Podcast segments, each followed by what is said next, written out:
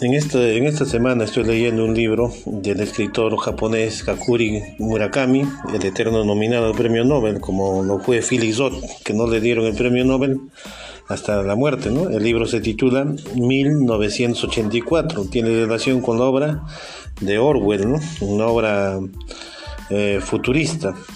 En esta novela que tiene tres, tres capítulos, y yo tengo el libro de primer y segundo mm, tomo, vamos a encontrar la historia de dos personajes centrales. ¿no? En una de ellas, por ejemplo, aparece Tengo, que es un hombre solitario, un profesor de matemáticas, eh, que en su juventud eh, se ha separado de su familia, ha vivido solo, ha escapado de su casa y que es muy hábil en el deporte, ¿no? principalmente en el judo y también tiene inteligencia musical. Pero él, eh, su meta es llegar a ser un gran escritor, pero no lo consigue hasta el momento, ¿no? Que es contratado por su jefe en que le pide como misión que desarrolle, que vuelva a escribir una novela de una adolescente de 16 años llamado La crisálida del aire, ¿no? donde tengo, tiene que volverla a escribir para, para enviarla a un, a un concurso ¿no? literario de una revista donde automáticamente ganan. Vamos a ver que dentro de, ese, de esa novela hay un dato escondido de una secta.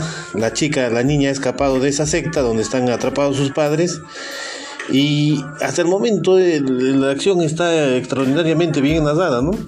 Pero también va a aparecer la historia de Aome, que es una mujer que trabaja como profesora eh, en el caso de preparación física, ¿no? Una experta en karate, artes marciales, que se dedica a eliminar a los hombres maltratadores de mujeres, ¿no?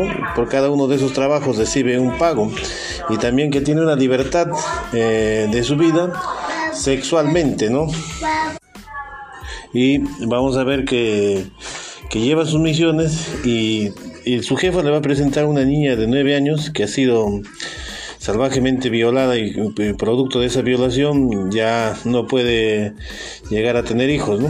Y ella y su jefa también se ven involucrados en tratar de eliminar al jefe de ese grupo radical llamada la vanguardia, que vive en medio de los bosques y que está cometiendo grandes atrocidades.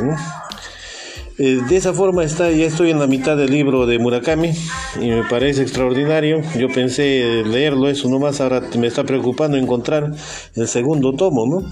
Ahí vamos a encontrar eh, más aventuras hasta el momento, ha colmado mi expectativa, ¿no?